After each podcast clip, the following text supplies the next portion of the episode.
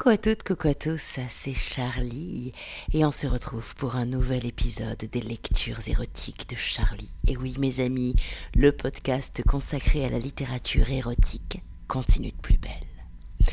Et je vous l'avais dit la semaine dernière, on continue encore cette semaine l'exploration de l'excellent roman de Chloé Safi qui s'appelle À fleur de chair et qui est publié aux éditions La Musardine.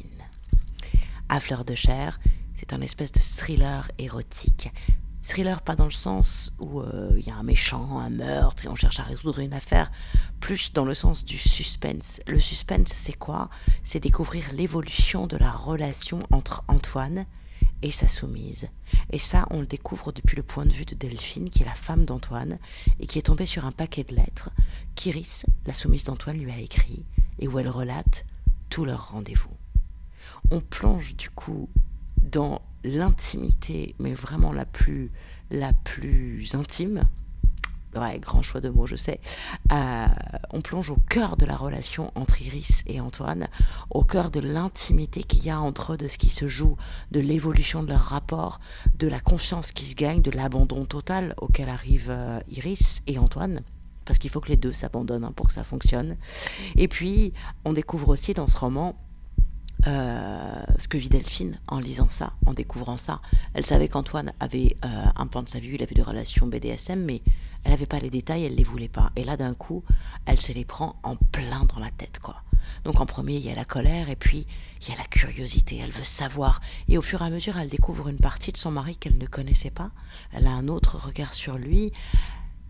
Et du coup, je trouve que tout ce roman, l'ensemble de ce roman, c'est une très belle histoire d'amour en fait. Ça parle de l'amour qu'il y a entre Antoine et Delphine. Antoine aime follement sa femme, c'est juste que avec elle le BDSM ça marche pas et qu'il aime le BDSM et que ça fait partie de lui mais jamais le BDSM va remettre en cause l'amour qu'il a pour sa femme.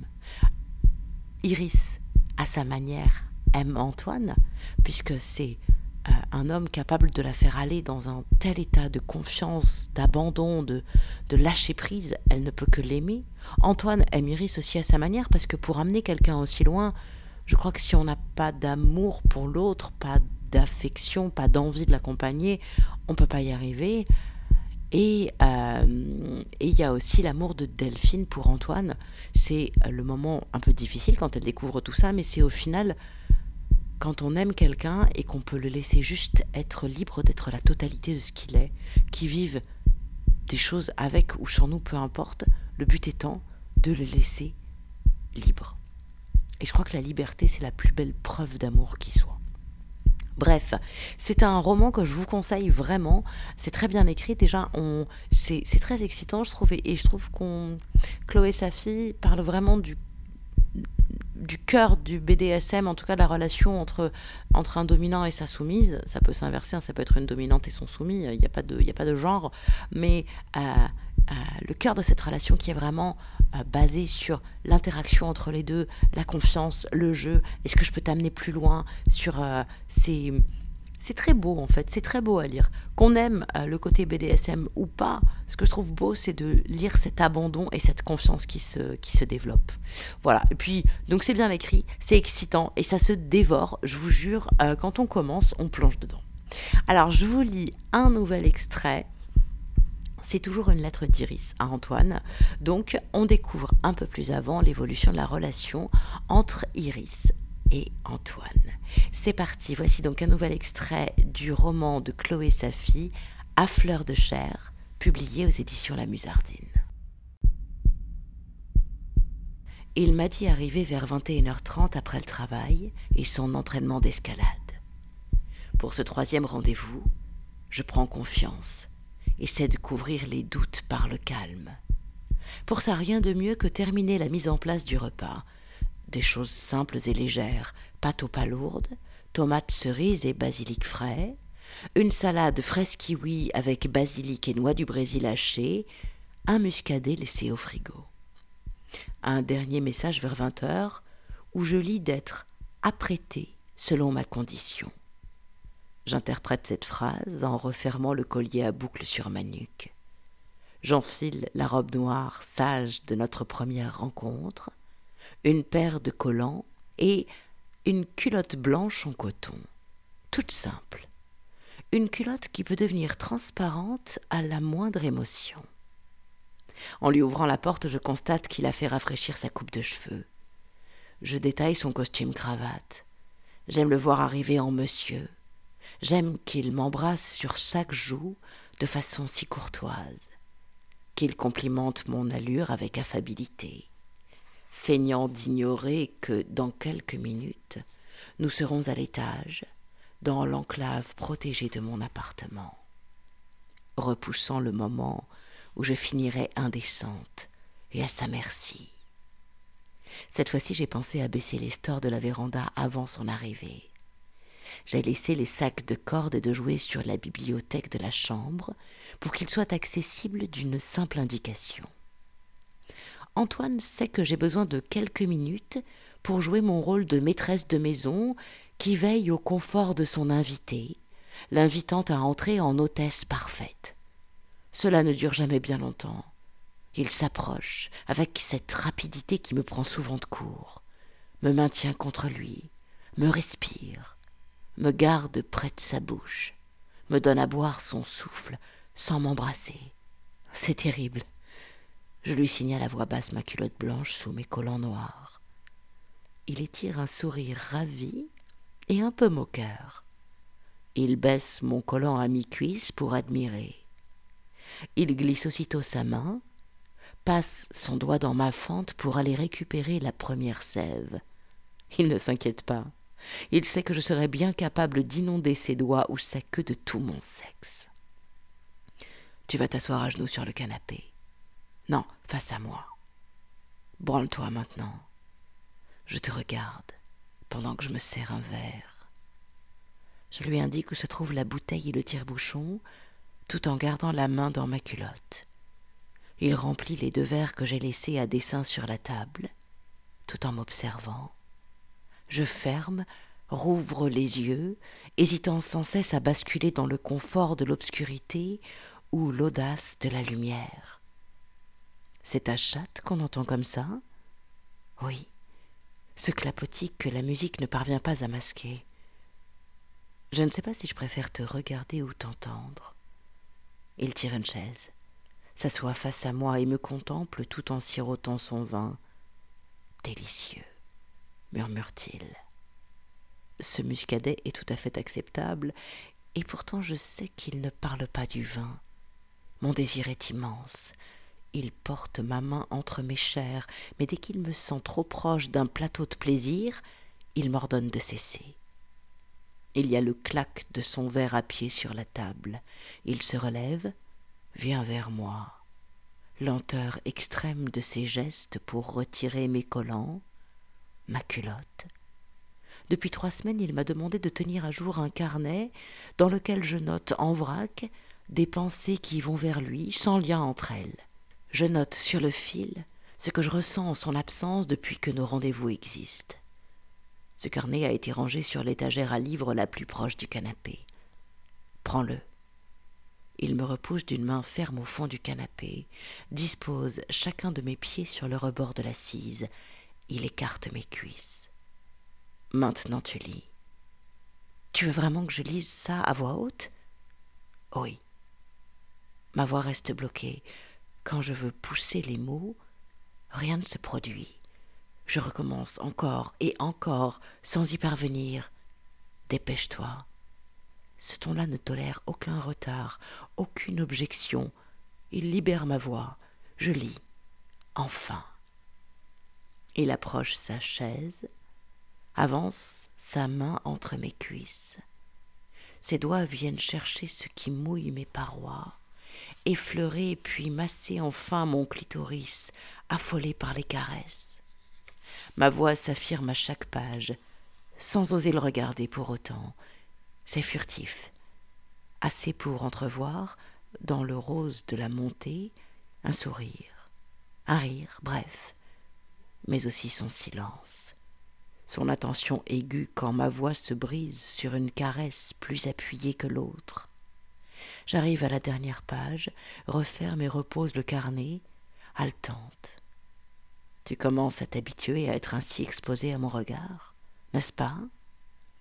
Pour en être sûr, il m'oblige plusieurs fois, durant ces quelques heures, à me branler debout, dos à lui, jambes très écartées penché jusqu'à exposer ma chatte et mon anus, le ventre dévoré de honte et d'envie. Il me pousse même à écarter mes fesses à deux mains, dans cette position qui m'oblige à serrer mon ventre pour protéger mon dos, tant je suis cambré, le haut du corps à la verticale. Après cet apéritif, il m'envoie chercher ses cordes dans la chambre, ainsi qu'une petite couette pour m'y installer au milieu du salon. Il achève de me déshabiller et remet ma culotte. Il commence à lier le TK et serre dès la première corde. Je n'ai pas mal. Je sens combien il appose sa contrainte sur moi. Je visualise l'image si séduisante de nos deux corps, lui encore habillé, moi quasiment nu, peu à peu ligoté, les cordes qui passent et repassent, mes seins exposés, saillants, et qui paraissent soudain si gros. Il me demande si ça va, si je ne ressens pas des fourmillements dans les mains, puis il serre encore. De temps à autre, un Ouh m'échappe. Tu n'as pas l'habitude de ça. J'ai l'habitude des cordes. Je n'ai pas l'habitude des cordes méchantes. Oh, mais c'est pas de la méchanceté, là. Ce n'est que de la tendresse. Il va chercher la cravache. Il est temps de faire rougir ton cul, je crois. Il frappe plusieurs fois. Il n'y a pas de douleur cuisante, juste une merveilleuse chaleur qui se diffuse. Je crie, mais je ne proteste pas. Chaque son qui sort de ma gorge est un acquiescement. Il appuie sur mes épaules pour descendre à genoux. Il saisit mon téléphone pour me prendre en photo. Quand je revois ces clichés, je constate combien mon regard change d'une image à l'autre. Les faire défiler revient à être témoin d'une expression d'attente et de basculement. Du sac à jouer, il tire les baguettes chinoises et les élastiques. Je baisse les yeux pour le voir faire, mais il relève mon menton d'un coup d'index pour m'obliger à le regarder. Il pince mon téton droit, le fait saillir, pose le premier jeu de baguettes et les élastiques qu'il serre peu à peu. Quand il veut s'attaquer au gauche, il a un petit rire. Celui-ci est parti se cacher. Je lui rappelle en souriant que le gauche est le plus sensible des deux. De fait, quand il y pose les baguettes, la sensation de légère douleur est plus présente. Il joue avec mes seins, tout en m'enjoignant à soutenir son regard. Il passe sa main dans ma culotte, vérifie que je mouille de plus en plus, quand il retire les baguettes, j'expire un Ah de douleur. On m'avait prévenu que les retirer faisait bien plus mal que les poser, à cause du sang qui afflue par à coups dans les zones érectiles. Il me fait basculer à plat ventre. Je me raidis par peur de tomber en avant, de peser de mon poids dans ses bras. Calme-toi, je te tiens bien. Les cordes reprennent leur danse. Il s'attaque à mes jambes et mes cuisses je soulève un peu à chaque fois pour l'aider. Il admire mon abandon progressif. C'est très bien. Tu t'en sors comme une chef. Il enroule la corde dans mes cheveux, la replie en deux entre mes dents et ramène mon visage en arrière, mort entre mes molaires, crinière maintenue. Je suis maintenant petit poney docile. Son poney qu'il travaille, dresse, contraint, cajole et monte de sa queue bandante. Il prend encore des photos, en m'obligeant à relever les yeux vers lui. Sur ces images, on voit que je le défie. Du moins, on y devine une altération dans l'attente.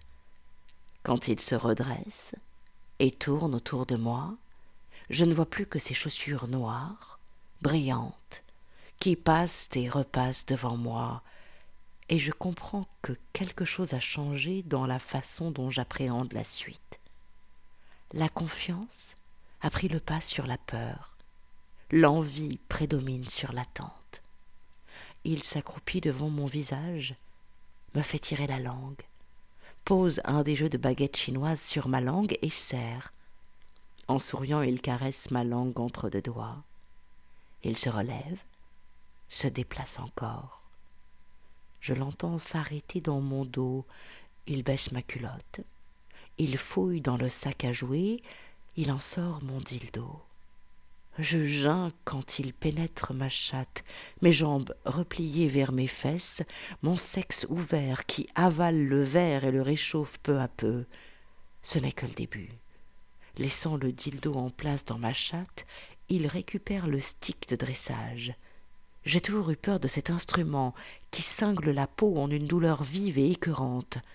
Les chevaux doivent tellement redouter le moment où leur cavalier s'approche d'eux en le faisant siffler dans l'air comme moi en cet instant.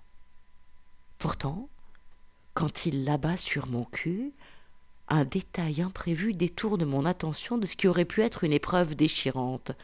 Le chat devient fou à la vue de se jouer. À chaque coup, il veut l'attraper et plaque ses griffes sur mes fesses. Antoine commente C'est parfait, ça. Continue le chat. Nous voudrions rester sérieux que ce serait impossible. J'éclate de rire, la langue coincée dans le bois des baguettes. Je m'étouffe à moitié, mais je ne peux pas m'en empêcher. Lui non plus. Il a tellement de mal à garder contenance qu'il abandonne le stick. Cela ressemble à du répit. Ce n'en est pas. Je dois affronter la réalité.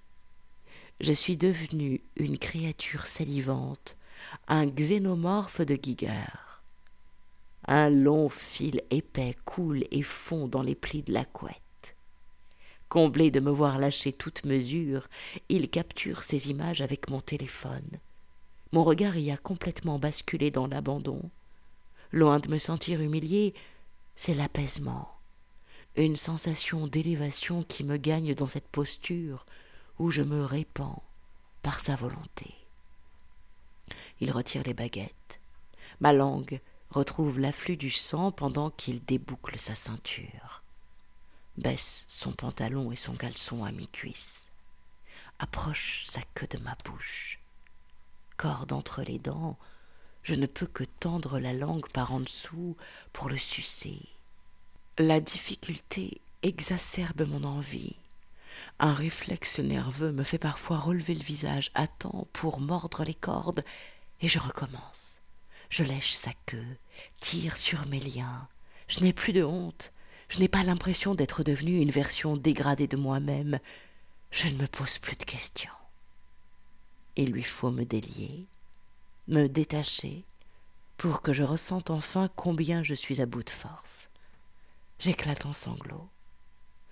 Il me relève avec précaution, attrape mon long gilet en laine abandonné sur l'une des chaises, et m'enlace jusqu'au canapé. Je voudrais parler, j'en suis incapable. Il comprend ce qu'il se passe. Tu voyages loin quand je m'occupe de toi. Je voudrais lui dire combien je suis reconnaissante, et même cela, ce n'est pas assez pour décrire ce qui se passe en moi. J'aime te dominer, dit-il en caressant ma joue. Dans un murmure, j'énonce cette vérité. J'ai trouvé en lui le dominant que j'ai longtemps attendu, si longtemps que j'avais cessé de le chercher. Blotti contre lui, chatte ronronnante, je le sens me reprendre par les cheveux comme un animal. Son geste me rappelle le poney qu'on tient par la crinière. Je lui chuchote, si près de son visage. C'est tout à fait ça. Un petit poney, une petite chatte, une petite chose. Ma petite chose va-t-elle s'occuper de moi maintenant? À genoux devant lui, le visage enfoui entre ses cuisses, je peux enfin le sucer comme il se doit, dévotion et gourmandise. Il ne me contraint plus. Il se livre tout entier à la caresse. C'est mon répit avant de passer à table.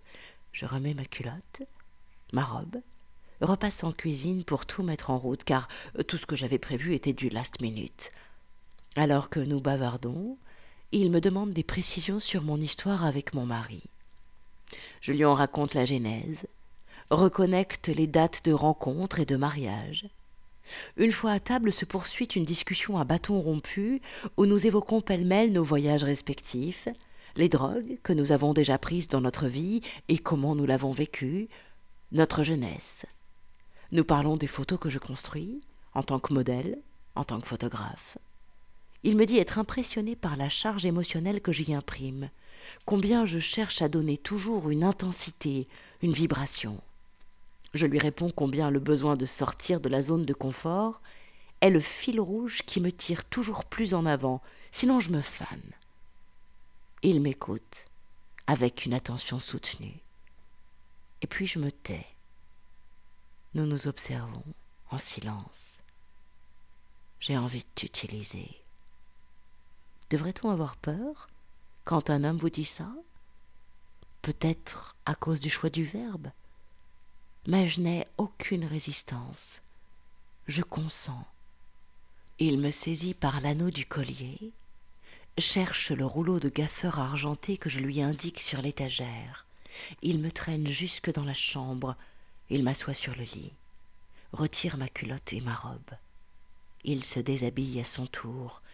Je reste foudroyé par sa beauté formelle, caricaturale à force de muscles longs et déliés, de peau exaucée par le soleil, par ses yeux, par le noir de ses cheveux. Son rire, léger comme le vent, dépose des grains de sable sur la peau en été. Il me tend sa queue, il force ma bouche, m'étouffe parfois, mon avidité, son impatience. J'en ai des hoquets. Des larmes furtives piquent ma cloison nasale. Il me pousse à plat dos, sur le lit. Il se saisit de ma cheville gauche, tire mon poignet gauche et les scotche l'un à l'autre. Il répète l'opération à droite. En cet instant, je devrais avoir la trouille, vraiment la trouille. Je tente de me débattre, mais au fond, pourquoi? Par réflexe? Pour essayer de me faire croire que je n'aime pas ça? Il ramasse ma culotte et la fourre dans ma bouche. Il pose la première bande de gaffeur sur ma bouche, bande qu'il étire jusqu'à entourer deux fois mon visage et ma tête, cheveux compris. Et puis il m'attrape comme si je ne pesais rien, me retourne à plat ventre. Mon visage délesté de mes lunettes est écrasé dans la couette. Je suis roulée en boule, offerte, sans volonté, sans résistance. Ma chatte aspire sa queue. En tournant mon regard vers lui, je le vois immense au-dessus de mon corps. Cela pourrait encore me foutre la trouille. Cela me rassure. L'impression d'être à l'abri sous son corps et ses assauts. Je ne vois presque rien, je ne peux que ressentir ce qu'il me fait. Quand il se retire, c'est pour prendre le gode, pour constater que chaque boule rentre dans mon cul qui s'ouvre avec une facilité déconcertante. Ah ben t'es prête, ça va. Un court, très court désir de fuite, à peine un quart de seconde, que mon cerveau couvre aussitôt en envoyant par-dessus Rends-toi. Il me pénètre sans effort. Je le sens prêt à peser de tout son poids pour m'investir jusqu'au bout. Ah, désolé, mais je suis trop bien dans ton cul. Il coulisse, encore et encore, il va le plus au fond possible, et une fois qu'il s'y trouve, il ne bouge plus. Viens t'empaler dessus. Allez. D'avant en arrière, je vais chercher sa queue. Jamais l'expression partners in crime n'a été aussi appropriée que dans ce geste, dans l'acte d'enculer, de se faire enculer. Avant je ne pouvais pas le comprendre, et maintenant je le sais. Il reprend les rênes, penché sur moi, son visage si proche du mien, presque tendre. Faufilant sa main le long de mon ventre par en dessous, il passe dans ma fente. Mais tu es tellement trempée. Je ne suis pas trempée, je suis ruisselante. Toutes mes résistances ont fondu. Je suis là, dégoulinante, ouverte jusqu'à l'indécence sur ce lit dont je tâche la couette, sans honte. Pour la première fois de ma vie, je vais découvrir l'extase d'un orgasme anal. Je vais jouir dans ton cul. Je tourne mon regard vers lui. Tu as bien entendu, je vais jouir dans ton cul. Il peut bien venir. Je suis tellement perdue dans une marée chaude et vivante de plaisir que je peux accueillir son foutre. Ce n'est pas ce préservatif qui va m'empêcher de le sentir vibrer dans mon anneau, à l'intérieur de mon cul. Il s'affaisse sur mon dos. Je sens son souffle sur ma nuque. Il se redresse pour me détacher. mes membres en premier.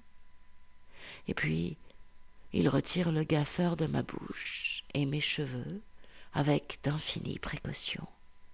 Je cherche de l'air. À force d'en chercher, j'éclate en sanglots entre ses bras. Il me regarde en souriant, confiant, espiègle, attendri. Comment arrives-tu à obtenir tout ça de moi? Il me répond doucement, parce que je ne te demande pas la permission. C'est donc ça la clé? Une fois il m'a dit, je ne te donne pas ce que tu veux, je te donne ce dont tu as besoin. Nous restons allongés. Aucun de nous ne parle. Je n'arrive pas à redescendre. Je ne suis pas sûre d'avoir envie de redescendre. J'ai faim de fraises. On va manger le dessert. Perché sur son ventre, j'embrasse sa poitrine et lui réponds que, bien sûr, on va y aller. La fraîcheur acidulée des fruits glisse sur ma langue, amplifie le flot d'endorphine qui me noie. Intense plénitude, la joie jusqu'au vertige. Les mots roulent sans heure. L'heure tourne. Il est une heure et quart quand j'entends le moteur de la Triomphe stopper deux étages plus bas. C'est parfait. Je tenais beaucoup à ce que mon mari puisse le rencontrer, même quelques minutes. Je mène ma barque, oui, et depuis longtemps dans le choix de mes amants. Mais je tiens encore, dans la mesure du possible, à avoir l'approbation de mon époux. Il frappe quelques coups timides à la porte d'entrée. Je reconnais là sa prudence, s'assurant ainsi de ne pas nous déranger en pleine action. Il n'y avait tellement personne au bar, il se faisait tellement chier qu'il a décidé de fermer plus tôt. Taquin, Antoine lance Ah, nous pareil, on s'est fait chier toute la soirée. S'il était nécessaire de briser une glace, elle a volé en éclats dans notre rire général. Nous bavardons tous les trois. Pas plus d'un quart d'heure, car Antoine travaille tôt demain. Je lui demande s'il veut reprendre ses cordes pour rentrer. Non, garde-les, c'est plus simple comme ça. Ça ne t'embête pas? Pure question rhétorique. Les garder, ça veut dire un prochain rendez-vous. Ça veut dire une suite. Et ça, ça devrait m'embêter Il est fou. Je le raccompagne à la porte. Un seul baiser. Très tendre. Très doux. Mon mari est déjà couché quand je remonte. Je me blottis dans ses bras et promets de reparler de tout ça avec lui à tête reposée. Il a l'air confiant, presque joyeux. Mais je lui demande quand même Tu le trouves comment? Il m'a répondu dans un sourire Il est validé. Et il a l'air de tenir à toi, d'avoir à cœur de prendre soin de toi, et ça, c'est le plus important pour moi. Je m'endors dans un nuage mauve et noir. Voilà, c'était donc un nouvel extrait de À fleur de chair de Chloé Safi, un roman érotique qui nous parle de BDSM, de relations de confiance, d'abandon, et qui parle surtout d'amour, de mille et une manières d'aimer, et de comment aimer, c'est aussi laisser l'autre, celui, celle qu'on aime, être totalement libre. Voilà. J'adore.